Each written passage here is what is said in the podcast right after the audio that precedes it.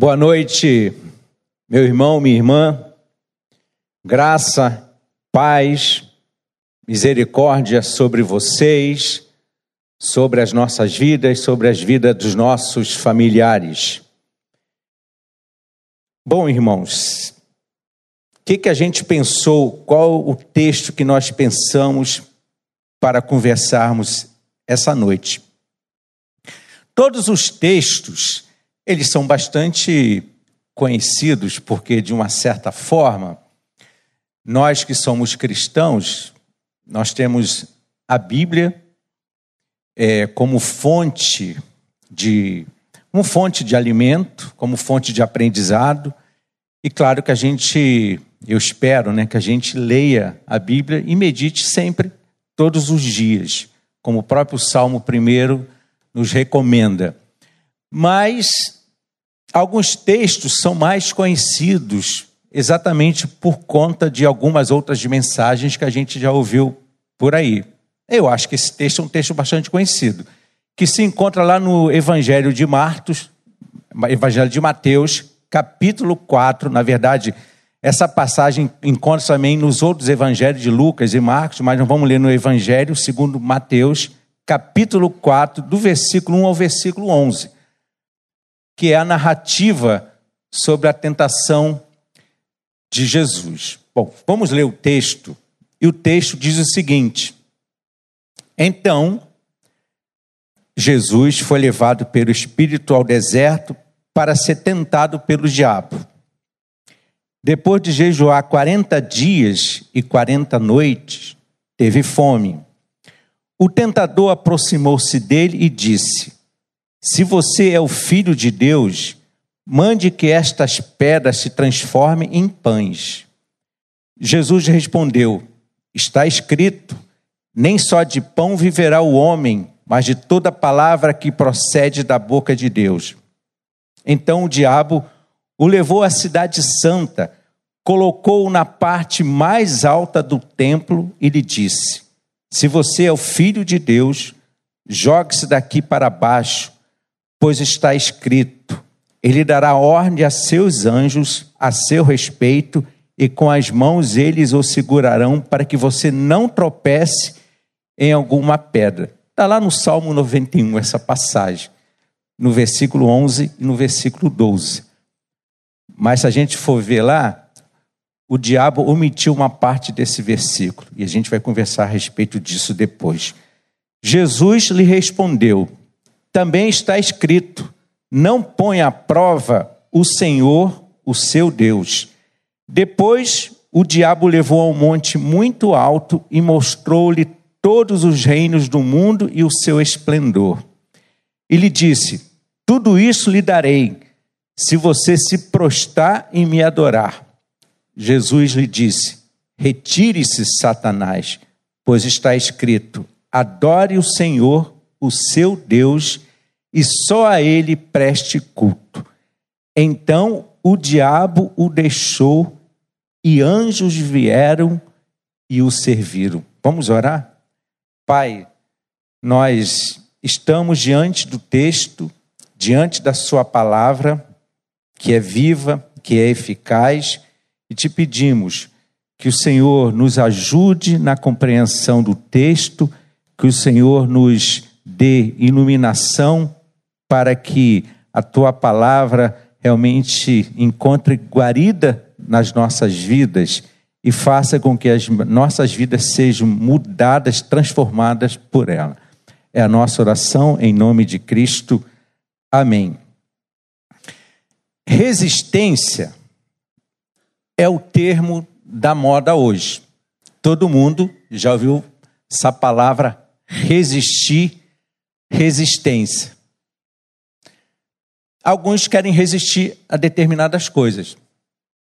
Tem alguns times que querem resistir ao Flamengo, mas é praticamente impossível, porque é outro patamar. Uma resistência é o termo da moda. Quando se fala em resistir, se fala em resistir a algo ou alguma coisa. Então a gente ouve muito por aí: resistir ao feminicídio, ao racismo, resistir a outras situações. Resistência, portanto, é um termo muito na moda, principalmente nas redes soci sociais. E resistência está muito associada, em algumas vezes, à desobediência. Resistência está ligada, em algumas vezes, à desobediência. A partir desse texto que nós lemos, nós encontramos resistência ali. Só que eu quero conversar com vocês sobre resistência, não a partir da desobediência, mas resistência a partir da obediência. E aí, a gente pode fazer aquela, aquelas perguntinhas básicas, né? Pensar a resistência a partir de três perguntas básicas: resistir o que ou quem, resistir por quê e resistir como.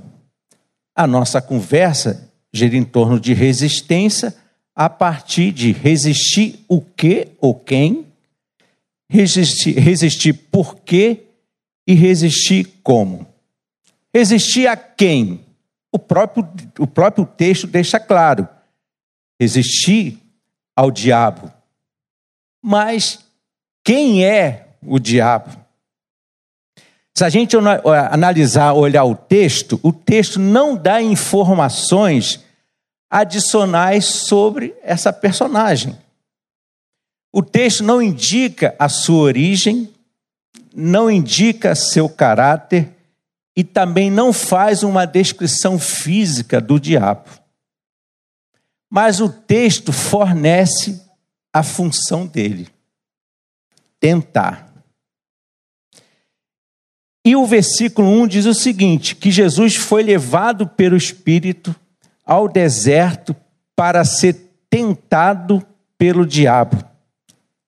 Tentado no grego significa ser solicitado a praticar o mal. Jesus foi tentado, que era a função do diabo, a praticar o mal. Logo, tentar significa instigar alguém ao mal. Quando a gente está falando aqui de tentar, a gente está falando de tentar em termos de você perseverar e vencer algumas questões, mas no sentido aqui de instigar alguém. Então, tentar no grego significa extingar, instigar alguém ao praticar o mal. O verbo tentar no grego leva a umas outras conexões, por exemplo, a conexão do diabo e com todos aqueles que de uma certa forma tentaram a Jesus, que não foram poucos. No texto, a gente não tem uma descrição do caráter, da origem, nem a descrição física de quem é o diabo. Nós temos a descrição da sua função. Então, tentar faz uma conexão com outros personagens nos próprios evangelhos que, de uma certa forma, tentaram a Jesus. Os líderes religiosos, por exemplo, os fariseus, os saduceus, quando pediram a Jesus um sinal dos céus, quando perguntaram a Jesus sobre a questão do divórcio. Vocês devem lembrar disso nos próprios evangelhos. E o texto diz que o tentador se aproximou, se aproximou de Jesus após perceber que Jesus sentiu fome. Olha, teologicamente, nós sabemos que Jesus é verdadeiramente homem e verdadeiramente Deus. Teologicamente, não há o que discutir isso. Jesus é verdadeiramente homem e verdadeiramente Deus. Mas o tentador, o diabo, se aproximou de Jesus quando percebeu que Jesus sentiu fome. Jesus passou 40 dias e 40 noites sem comer no deserto. Iria sentir fome sozinho, na solidão. Ele foi tentado em suas necessidades. Depois de um período de oração, um jejum prolongado, isolamento, ele é tentado em três áreas das necessidades humanas: fome, pertencimento e poder. Fome, pertencimento e poder. Talvez para alguns aqui, a pirâmide de Maslow seja bastante conhecida. Quem é da área de psicologia ou de administração conhece a pirâmide de Maslow. Maslow foi um psicólogo do, do, dos anos 50 que pensou sobre as necessidades humanas e ele criou uma pirâmide. E nessa pirâmide ele colocou cinco necessidades humanas, que ele chamava de necessidades básicas, que toda pessoa humana tem. Jesus era verdadeiramente homem, sentiu, sentiu fome. Na base dessa pirâmide, há o que ele chamava de necessidade fisiológica ou biológica. Por exemplo, alimentação, água, respiração, homeostase. Logo depois vinha a necessidade de segurança, a necessidade de amor, de pertencimento, a necessidade de autoestima e no topo a necessidade de autorrealização. Jesus foi tentado em três necessidades humanas: fome, pertencimento e autorrealização relacionado aqui com o poder. Jesus foi tentado como homem. E nesse ponto, é bom que a gente frise o que o, o que o Novo Testamento diz. Preste atenção. Quando alguém for tentado, jamais deverá dizer: Estou sendo tentado por Deus, pois Deus não pode ser tentado pelo mal. E a ninguém tenta. Ceder à tentação é decisão nossa. Culpar Deus é malandragem, numa outra versão. A tentação nasce dos impulsos incontroláveis dentro de nós. Isso está no Novo Testamento, na carta de Tiago, no capítulo 1, no versículo 13 e o versículo 14. Quando alguém for tentado, jamais deverá dizer: Estou sendo tentado por Deus, pois Deus não pode ser tentado pelo mal e a ninguém tenta. Ceder à tentação é decisão nossa, culpar Deus é malandragem. A tentação nasce dos impulsos incontroláveis dentro de nós. E ainda temos essa citação no livro de Hebreus, porque tendo em vista o que ele mesmo sofreu quando tentado, é o que nós estamos falando aqui, ele é capaz de socorrer aqueles que também estão sendo tentados. Hebreus 2, versículo 18.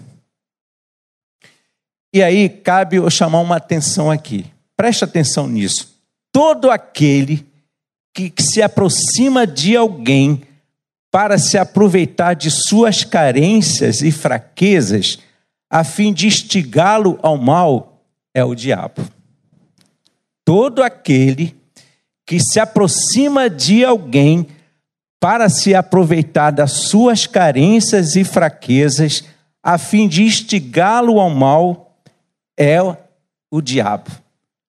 Por isso, esse alguém deve ser resistido, deve ter a nossa resistência.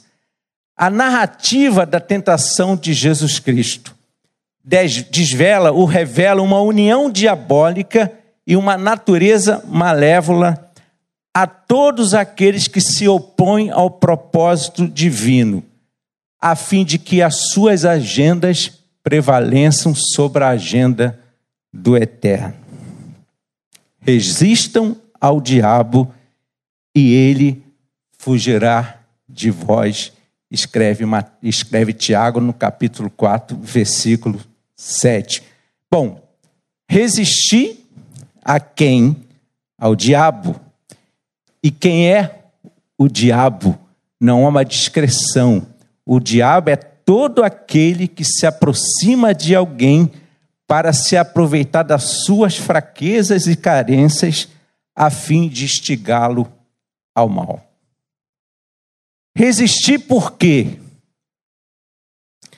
Todos os que cedem às tentações de Satanás, todos que se opõem aos propósitos de Deus, tornam-se um agente dele.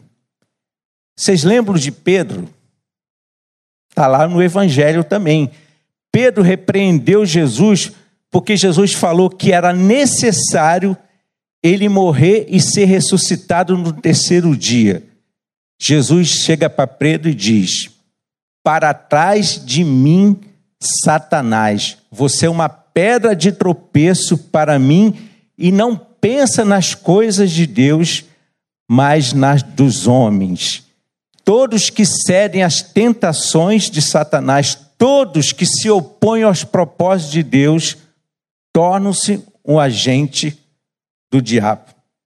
Toda tentativa de desviar o caminho traçado pelo Senhor é uma sugestão diabólica. Toda tentativa de desviar do caminho traçado pelo Senhor é uma sugestão diabólica. Ceder ao poder, seja de onde for e de onde vier, pode desviá-lo de sua missão. Jesus resistiu aos tentadores que o assediavam, os chefes dos judeus, os fariseus, os saduceus, como a gente viu aqui, porque ele se recusava a operar milagres a respeito deles. O povo que esperava um Messias nacional e política, Jesus resistiu a esses tentadores. Jesus foi ao encontro da crucificação, foi ao encontro da cruz, da morte de cruz, para se ressuscitar no terceiro dia. Resistir por quê? Para não tentar a Deus, para não tentar ao Senhor, para não colocá-lo à prova. A atitude de colocar o Senhor à prova não é fé, mas é dúvida. A atitude de colocar o Senhor à prova não é fé, é dúvida. Resistir como? Já falamos resistir o que, quem, resistir por quê, resistir como. A resistência no texto se dá por obediência. Jesus, como homem, ele teve necessidade, sentiu fome, como nós vimos. A fome sentida permitiu que ele fosse tentado. Vocês lembram daquela campanha? Quem tem fome tem pressa. Sentir fome ao ser privado não é errado, é da natureza humana. A questão é agir por solicitação do diabo. Toda palavra que procede da boca de Deus é bem-vinda, é bendita. Nem só de pão viverá o homem, disse Jesus ao diabo. Nem só de pão viverá o homem, mas de toda palavra que procede da boca de Deus. Toda palavra que procede da boca de Deus é bendita e é bem-vinda o texto e a citação de Jesus não está desprezando a fome humana. Quem tem fome tem pressa. O que Jesus faz é chamar uma atenção aqui para o entrelaçamento de necessidades físicas e necessidades espirituais. Jesus expressa a sua confiança, a sua dependência e a sua obediência ao Eterno. Qualquer palavra, portanto, que se oponha ao propósito divino é maldita, como a do diabo, que citou a Escritura não como um fim, mas como um meio para atingir o seu próprio fim. E para isso ele omite uma parte do versículo 11 do Salmo 91. O homem deve viver de toda palavra que Deus diz. Jesus vive na obediência à palavra do Pai, na realização de Sua vontade. A mesma coisa nós devemos fazer, a mesma coisa a comunidade cristã deve fazer. Uma existência de fidelidade e de conduta correta perante a palavra do Senhor. O objetivo da obediência de Jesus, o interessante é isso, não foi alcançado por uma triunfante autoafirmação, nem por um exercício de poder, de autoridade ou de milagres, mas pelo caminho da humildade e, acima de tudo, por um apego às Escrituras e resistência veemente a Satanás e seus métodos. E se antes o diabo se aproxima de Jesus, ele agora é veementemente repelido. E o que, que acontece? Os anjos, que são agentes de Deus, a Bíblia fala que anjos são agentes de Deus, ministradores para o nosso bem. Se antes o diabo se aproximou, agora veementemente ele é repelido pelo Senhor e os anjos se aproximam. Os agentes de Deus entram em cena e cumprem o que está escrito exatamente na parte que o diabo omitiu do verso 11 do Salmo 91, para que o protejam em todos os seus caminhos.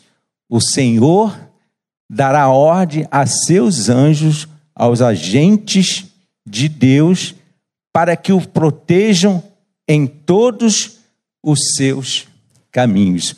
Os anjos fazem exatamente aquilo que o diabo tinha omitido ao citar o Salmo 91. Os anjos chegam e o servem. A palavra servir aqui no grego significa literalmente servir comida. Literalmente significa servir comida, diaconel. Resistir. Resistir através da obediência. Se é a palavra de ordem hoje, resistência, o texto nos chama, nos chama, o exemplo de Jesus nos chama a resistir, mas resistir através da obediência à palavra do Senhor. Somos tentados e seremos tentados, somos instigados e seremos instigados ao mal exatamente nas nossas necessidades. Na fome, transformar pedras em pães, no pertencimento, se és filho de Deus, no poder, receber os reinos do mundo, por todos aqueles que se opõem aos propósitos de Deus. Mas que o exemplo do Cristo tenha força de imperativo sobre nós, resistir com obediência. Portanto, submetam-se, irmãos e irmãs, a Deus e o diabo fugirá de vós. Que o Senhor nos abençoe. Vamos fazer uma oração? Pai, eu quero nesse momento te agradecer pela vida desses nossos irmãos e dessas nossas irmãs que estão aqui.